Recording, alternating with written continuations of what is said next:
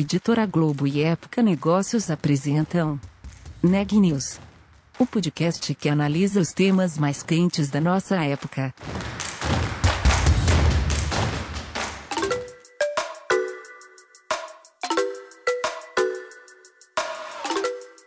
Olá, meu nome é Carolina Unzelt e eu sou repórter da Época Negócios. Seja bem-vindo a mais um episódio do Neg News, o nosso podcast sobre os impactos da pandemia do coronavírus na economia e nas empresas. Com a popularização do home office e as empresas digitalizando suas operações, nunca foi tão necessário garantir a conectividade. Além disso, as operadoras de telecom ficaram com um olho no futuro, acompanhando as perspectivas do leilão do 5G no país e os avanços da internet das coisas. Esses são alguns dos temas em background da entrevista de hoje, com a Ana Laura Stachewski. Eu conversei com o Marcos Ferrari. Ele é presidente da Conexis, entidade que representa as operadoras Vivo, Oi, Claro e TIM, nós falamos sobre as adaptações dessas empresas no último ano, com o avanço da digitalização e as mudanças nos perfis de consumo. Também falamos sobre as expectativas para o ano, com destaque para as discussões sobre o 5G. Ele explicou como essa nova geração de internet móvel vai mudar os negócios das operadoras e abrir espaço para outras inovações, como os carros autônomos. Confira a entrevista completa. Eu queria recapitular um pouco o último ano. É, a digitalização avançou muito desde o início da pandemia, tanto nos lares quanto nas empresas. Quais foram os desafios para o setor de telecom? O que mudou nos negócios das operadoras?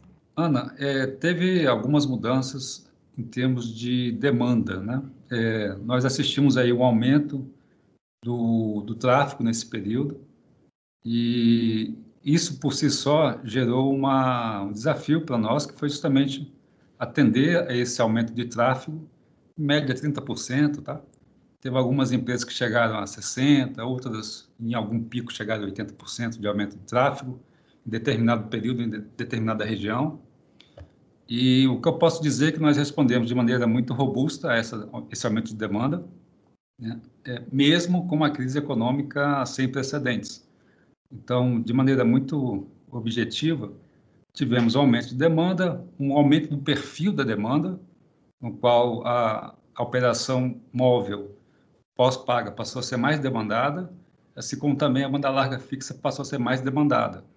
E nós conseguimos, mesmo com, com a crise, dar uma resposta robusta, né? dando cobertura a toda a população e todos os setores que demandaram nossos serviços.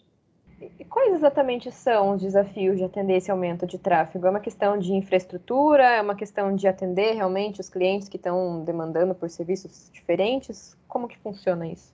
É, de maneira bem, bem simples, Ana, o, o tráfego ele, ele mudou, ele saiu do, do ambiente corporativo e foi para o ambiente residencial. Saiu do ambiente escolar e foi para o ambiente residencial. Então, houve esse aumento de concentração é, de demanda residencial. Né? As pessoas passaram a trabalhar em casa, as crianças passaram a estudar em casa, é, os setores produtivos passaram a, a, a, funcionar né? de maneira preponderante pelo, pelo home office, então, governo, serviços financeiros, é, serviços de e-commerce. O desafio é justamente fazer essa modulação na, na infraestrutura, de tal maneira que a gente consiga atender esse aumento mais que proporcional no residencial, é, de maneira a não afetar a qualidade do serviço. E quando nós olhamos a, avaliação que houve de 2020, a avaliação geral que houve do serviço de telecomunicações, a gente observa que, no agregado, houve uma melhora na avaliação do consumidor em relação ao serviço de telecomunicações. Ou seja, apesar da crise, nós continuamos a investir houve aumento de demanda, nós conseguimos atender e tivemos uma melhora no agregado da avaliação dos nossos serviços. Entendi, obrigada pela explicação. E ao mesmo tempo que a gente vê essa maior digitalização, em, principalmente nos grandes centros, acredito eu, é, ainda tem uma significativa parte da população sem acesso à internet ou sem acesso a um serviço de banda larga. O que, que falta para melhorar esse cenário no país? Eu aponto três motivos é, diretos sobre essa questão. Primeiro é a carga tributária. A nossa carga tributária aqui no país é muito elevada, Ana. É, de telecomunicações, nós estamos falando de uma carga de 47%. enquanto que a média dos países que mais acessam banda larga no mundo é de 10,2%. Então, a, o fato de termos uma carga tributária num bem que é essencial, a pandemia mostrou isso de maneira muito transparente, torna o serviço é, relativamente menos acessível. Quer dizer que ele é mais caro.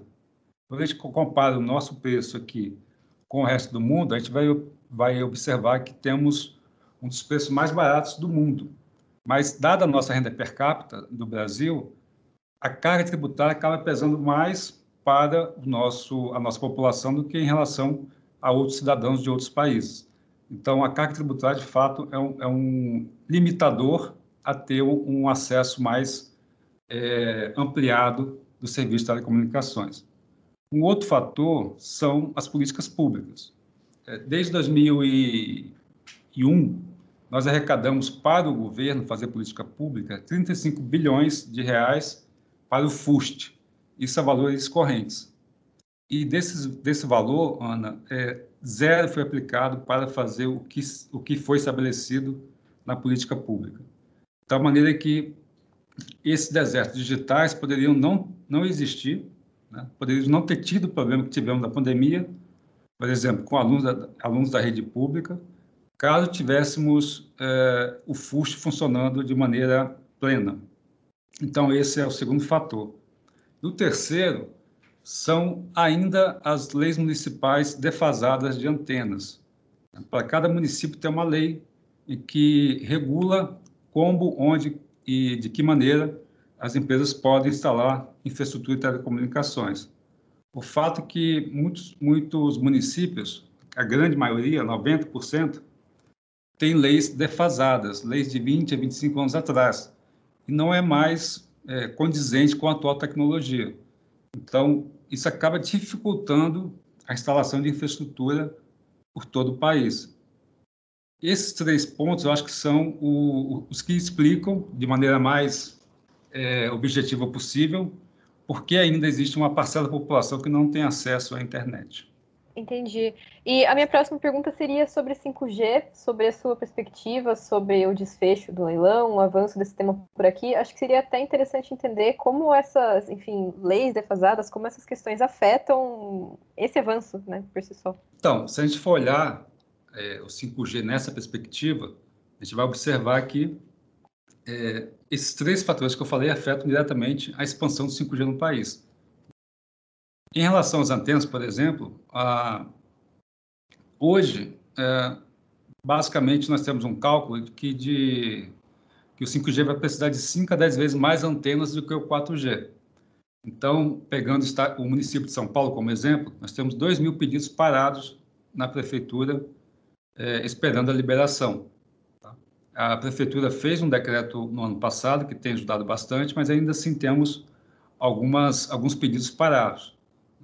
Se é, o 5G precisa de 5 a 10 vezes mais antenas, seria multiplicar esse, esse montante de pedidos que estão parados por esse multiplicador. Então, teríamos 10 mil pedidos parados na prefeitura esperando a liberação para instalar as antenas de 5G. Lembrando, Ana, que a antena de 5G ela, ela é bem pequena em relação às antenas é, do qual a lei está tratando.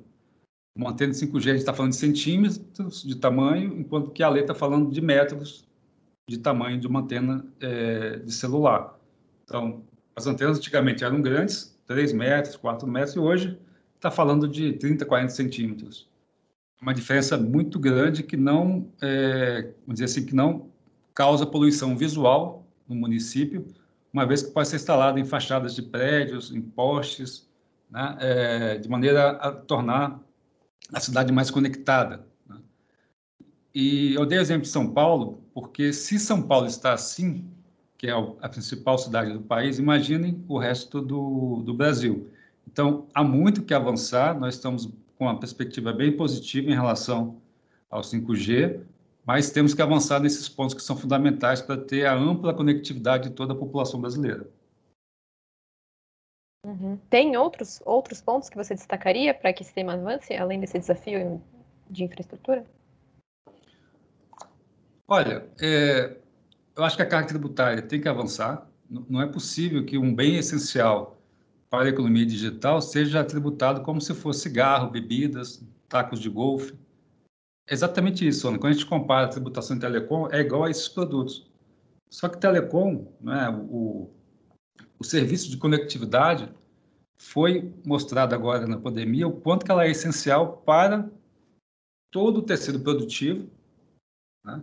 É um insumo básico para o agronegócio, para a indústria conectada, para a agricultura conectada, para cidades inteligentes, construções inteligentes, IoT.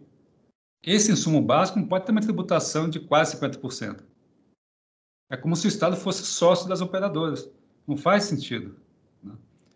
É, e ao reduzir essa carga tributária a, a, a valores, vamos chamar assim, civilizados, teríamos condições, sim, né, de aumentar a oferta do serviço.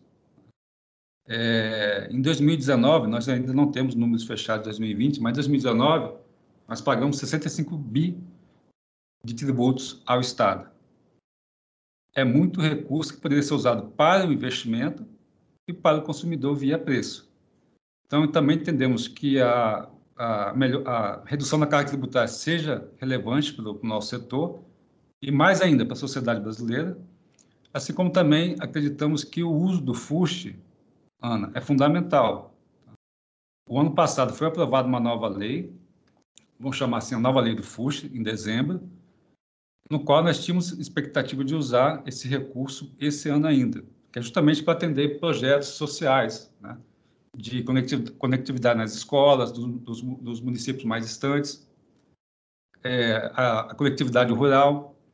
Porém, há uma grande chance de não acontecer agora em 2021, né? tendo em vista, vamos dizer assim, a situação fiscal do país.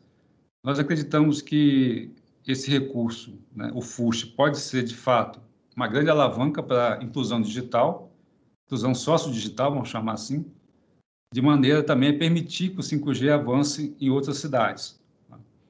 O, sobre o 5G em si, é, o edital finalmente saiu da Anatel e foi pelo TCU.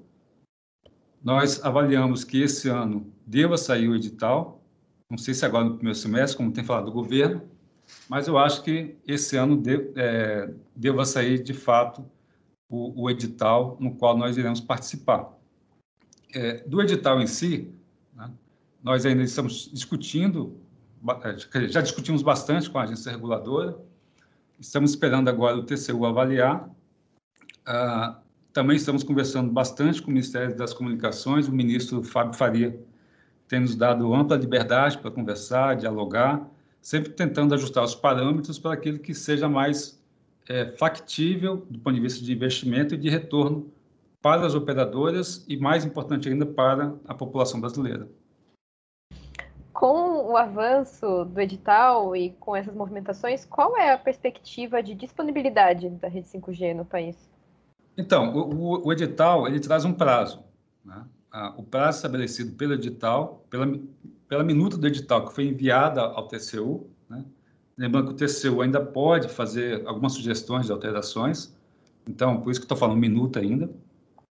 É, mas é, o prazo estabelecido no edital fala que deverá ligar o 5G no país a partir de julho de 2022. É um prazo é, relativamente apertado, tendo em vista que as escolhas que foram feitas no voto final, ou seja, o que foi decidido pela, pela agência, pode dificultar a consecução desse, desse objetivo. Uma vez que, é, por exemplo, a migração das TVs parabólicas, né, das pessoas que têm TV parabólica, é, da banda C para a banda KU, pode levar mais tempo do que estimado pelo, pelo edital. Não quer dizer que vá, mas pode. Tá? Pela experiência que nós temos com a TV terrestre, né, quando houve a a passagem do sinal analógico para o sinal digital, nós começamos a conseguir distribuir o kit digital com um ano e meio após o edital. Então, pode ter alguma possibilidade de ter é, algum atraso em relação ao que está previsto no edital. Né? É, mas, do ponto de vista normativo, que está previsto a partir de julho de 2022, nas capitais. Entendi. E você chegou a falar um pouco sobre como o avanço de tecnologias, a internet das coisas, enfim, agricultura digital, como isso tudo depende muito do 5G. Você pode falar um pouco mais sobre isso? Como, como ele pode trazer outros avanços né, para o país? Posso, claro. Então, o 5G, qual, qual é a grande característica dele? Tá? Ele tem, é, são três basicamente tem alta densidade de dispositivos, tem é, uma baixa latência, né, e, o, e usa ondas milimétricas. Tá? É, essas três características fazem com que o 5G possa ser usado de infinitas formas, infinitas possibilidades e combinações em várias cadeias produtivas. Então, quando a gente fala de, por exemplo, o agronegócio conectado, a gente pode ter um rebanho no qual tenha um chip para cada indivíduo desse rebanho. Então, é a maneira mais eficiente de conseguir controlar alimentação, peso, altura, é, temperatura do corpo, tudo isso por uma tecnologia no qual permite é, emitir sinais de maneira muito rápida. Tá? Esse é um exemplo que pode acontecer, né? é bem, bem, bem possível ou até mesmo do ponto de vista da mobilidade urbana, a gente pode ter sinais inteligentes no qual eles, eles é, se ajustam ao fluxo de carro automaticamente, pode ser uma possibilidade de usar o 5G. Né? Os carros autônomos que nós é, já vimos funcionar nos Estados Unidos, aqui no Brasil existem algumas características de infraestrutura rodoviária que precisasse, irá é, necessitar de alguma melhora, mas é possível ter carros autônomos, né, no qual é, a eficiência do ponto de vista de locomoção será muito grande. Casas inteligentes, de tal maneira que é, os dispositivos da casa, televisão, fogão, geladeira, tudo isso se ajuste automaticamente a melhor, ao melhor uso energético possível. É, então, são alguns exemplos que eu estou colocando aqui, Ana, para que é, possa entender melhor como que o 5G vai entrar na nossa vida, né? tanto no setor produtivo, na indústria, no serviço financeiro, no serviço de e-commerce, é, na agricultura, como também, como também, no nosso dia a dia, né? é, seja em casa, no trabalho, no serviço, na, na, locomoção. Eu acho que o 5G permite tudo isso. É uma nova experiência, né? é, de tal maneira que, é, como é uma nova experiência, ainda muitas coisas não são totalmente conhecidas. Nós estamos aprendendo com elas é, o, o, os países que já têm 5G estão avançando é, nesses novos modelos de negócios, né, de tal maneira que a, as possibilidades de aplicação do 5G hoje são infinitas, porém ainda há, há algumas questões a serem é, descobertas para poder implantar de maneira mais eficiente. No Brasil, nós temos essas questões que eu te falei, de infraestrutura, de tributação, e por aí vai mas é, temos uma boa perspectiva de ter é, o 5G mais rápido possível no país, dentro do contexto que eu comentei com você anteriormente. Uhum. E como que ele muda as perspectivas e o papel das operadoras no país? Quais são os desafios e as oportunidades para, para essas empresas? Ela muda na forma de, de relacionamento com o objeto.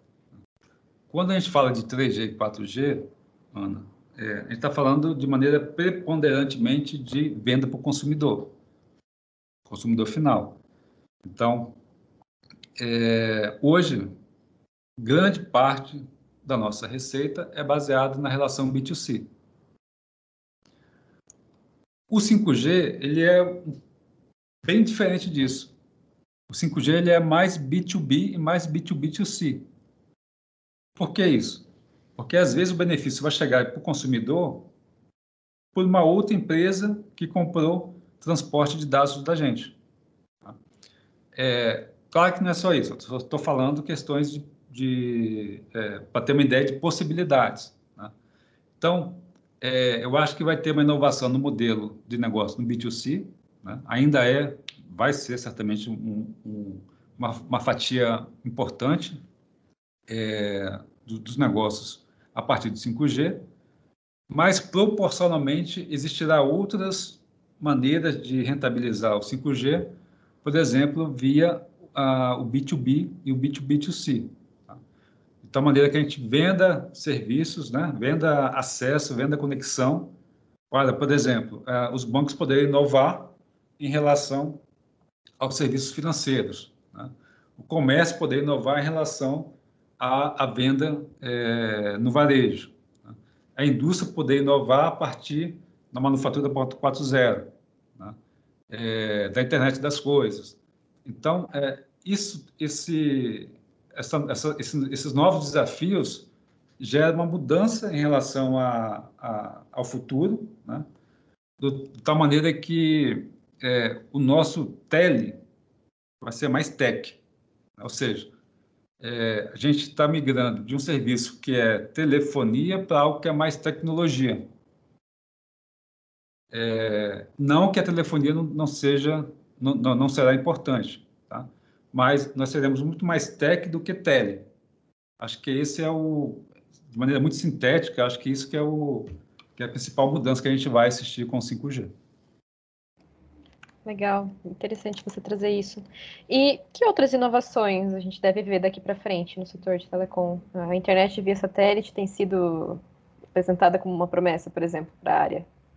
Então, a internet via satélite é uma possibilidade né, para algumas aplicações, mas para aplicações de alta densidade, talvez ela não seja adequada, vai ter que ter fibra ótica, FTTH, que nós chamamos, chamamos tecnicamente. Tá?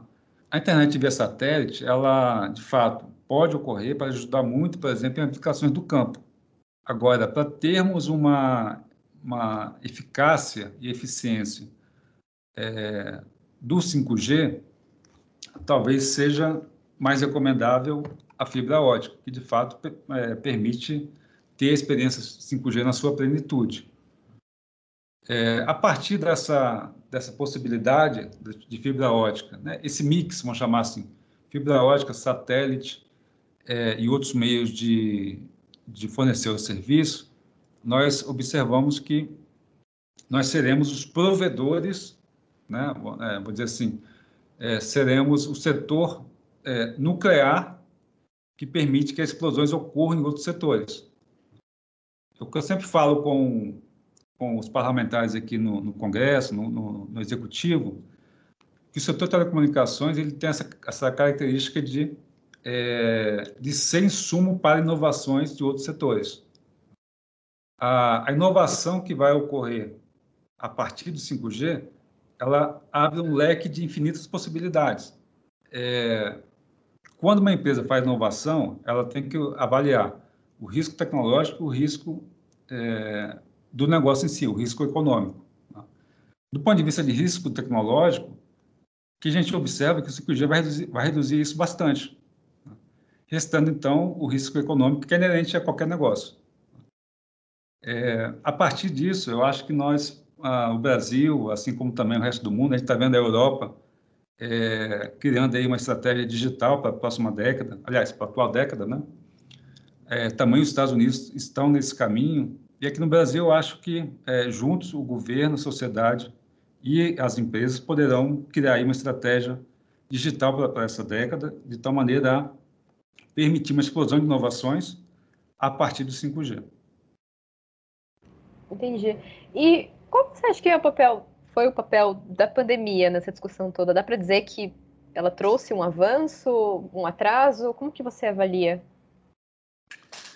pandemia foi um grande, um grande alerta para sociedades que ainda não tinham percebido o valor do digital. É, ao passo, à medida que todo mundo foi migrando por, um, por uma, para o uso das redes de telecomunicações, foi ficando mais claro a importância que é que são as telecomunicações para um país. Não é possível pensar no futuro digital, no futuro de crescimento sustentável, no futuro é, de renda per capita elevada, sem colocar o setor de telecomunicações no centro da política pública, no centro da política econômica. Ficou muito claro isso. É, é talvez esse nosso atraso é, digital, né, esse, esses, vamos chamar assim, esses desertos digitais, seja fruto de termos, por exemplo, uma tributação equivalente, equiparada a cigarro e bebidas. Eu acho que serviu de alerta para que os, os, as autoridades, né, os parlamentares, possam enxergar telecomunicações com uma outra, uma outra visão, caso de fato queira, é, queiramos um país é, focado em tecnologia, um país focado em inovação, um país que possa competir, que tenha capacitações dinâmicas para competir com a Europa, com a Ásia e com os Estados Unidos, com a América do Norte, de maneira geral. Tá? É, eu acho que a pandemia trouxe isso. Né? É, existem várias maneiras de que o setor pode contribuir para o crescimento econômico, mas eu posso sintetizar de duas maneiras. Tá? Você tem um canal direto e, e dois canais indiretos. O canal direto é o, é o próprio investimento do setor. Nós somos o setor, Ana, que mais investe em infraestrutura no país. Então, em média, 30 bi ano. 30 bi ano é quase que o dobro do segundo colocado, que é a rodovia. É, então, o nosso próprio investimento gera aumento de produtividade, que gera, gera aumento do crescimento econômico. E tem duas vias indiretas, que é via insumo básico para os demais setores produtivos, né? ou seja, é, nós fornecemos possibilidade dos setores terem aumento de produtividade, que aí gera aumento do crescimento econômico. E o segundo fator indireto é via é, capital humano. É, o fato da, da, do cidadão ter acesso à internet significa que ele tem acesso à educação, à saúde, à segurança pública, à mobilidade urbana, que acaba afetando a produtividade, que afeta o crescimento econômico. Então, é, resumindo, não tem como pensar em crescimento econômico do futuro, uma economia digital, uma economia é, é, voltada para o bem-estar da população, sem colocar o setor de telecomunicações no centro da política econômica, no centro da política pública. Eu acho que a pandemia serviu para alertar os governantes da importância do setor. Interessante essa cadeia que você traz, essa descrição. E ao mesmo tempo que a digitalização avança, também crescem os riscos cibernéticos. É uma questão, uma discussão que tem crescido bastante em relação às empresas, aos próprios usuários, e, e um recente vazamento de dados, inclusive, envolveu o nome das operadoras. É, eu queria entender como que isso afeta as empresas do setor e como que elas têm reagido. Olha, as empresas investem é, bastante na parte de segurança das redes. Então, é, nós estamos seguros em relação a isso. Né? É, as operadoras fizeram suas manifestações individuais, de tal maneira que é, não, não puderam observar nenhum tipo de, de vazamento. Né? É, com, a, com o advento da, da NPD, a Agência Nacional de Proteção de Dados, é, junto com a própria LGPD, que é a lei que, que trata desse assunto, nós estamos bem seguros em relação a isso uma vez que todas as empresas já têm profissionais há anos que tratam do tema né, de segurança cibernética. O regulador está atento a essa, essa questão. Né? É, de fato, é, é, é uma das dos vamos, vamos dizer assim, né? De fato é o, um, dos novos riscos da, da, da próxima década. Isso é, está muito claro na Europa, nos Estados Unidos, na Ásia, e aqui também na América Latina não, não vai deixar de ser. E o regulador tem, está atento a isso, né, colocando as suas, é, adequando as suas regulamentações a esse novo desafio. Né? Ah, e do nosso, do nosso lado, nós estamos reagindo é, bem, né? adequando é, o que for necessário a ter ainda mais um aumento da segurança cibernética. Nós já investimos bastante em segurança. Acreditamos que a, com a nova regulamentação e com o nosso nosso constante é, a nossa constante avaliação e investimento na, nessa área vai permitir que a, o cidadão brasileiro esteja bem protegido. Entendi. E para fechar, eu queria saber o que você espera do setor em 2021 reunindo um pouco de tudo que a gente falou até agora? Olha, para 2021 vai ser o ano novamente desafiador. Não quer dizer que vai ser ruim, vai ser desafiador. Em 2020 foi bastante é, desafiador porque foi uma pandemia que não estava prevista. Nenhum modelo econômico tinha capacidade de prever uma pandemia em pleno é, século XXI. E essa, essa, essa crise da, da Covid gerou esses desafios que eu comentei com você anteriormente e a gente foi atendendo é, e resolvendo de maneira muito robusta. Né? Em 2021, nós esperamos que haja uma recuperação da economia e que haja um recrudescimento dos casos de Covid. Esse era o nosso call no início do ano. É, nós estamos vendo uma dificuldade de, de controlar a, a pandemia em função é, da vacinação e estamos vendo alguns indicadores econômicos é, fraquejando frente à, indefinição, pelo menos a dificuldade de avançar com a vacinação. Então, isso nos coloca, é, no, no, nos faz ter uma mudança de call, né? pelo menos setorialmente falando, de tal maneira que é, possa ser um ano desafiador frente a esses é, fatores que eu estou te falando. 2020 foi, né?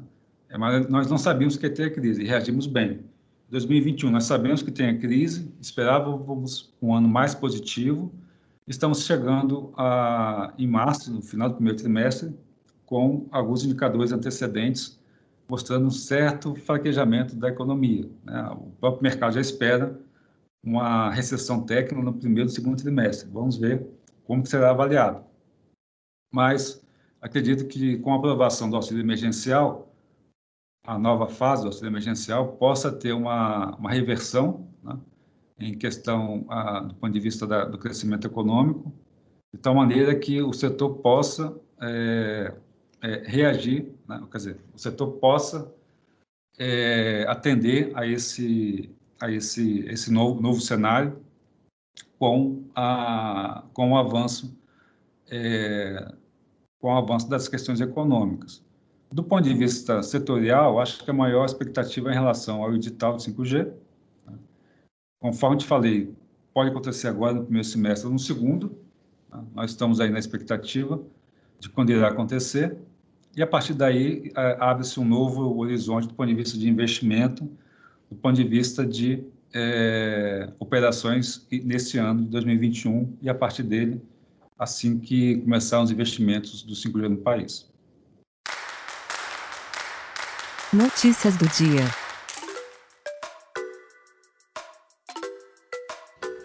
O novo ministro da Saúde, Marcelo Queiroga, foi anunciado na noite de ontem pelo governo federal. Hoje, o médico afirmou que a pasta vai executar a política definida pelo governo do presidente Jair Bolsonaro. Essa é a quarta mudança no comando do Ministério da Saúde desde o início da pandemia. Cinco capitais brasileiras interromperam a vacinação contra a Covid-19 nesta terça-feira. Rio Branco, Rio de Janeiro, João Pessoa, Aracaju e Maceió paralisaram suas campanhas devido à falta de doses. Em fevereiro, o mesmo motivo levou outras quatro capitais a suspender ou restringir a imunização. O Brasil registrou 2.340 óbitos em decorrência do coronavírus nas últimas 24 horas. No mesmo período, foram 74.595 novos casos da doença. Ao total, desde o início da pandemia, foram 11.594.204 infectados, além de 281.626 mortes no país. As informações são do último boletim do Conselho Nacional de Secretários de Saúde. O Neg News de hoje fica por aqui. Obrigada por nos acompanhar e até a próxima.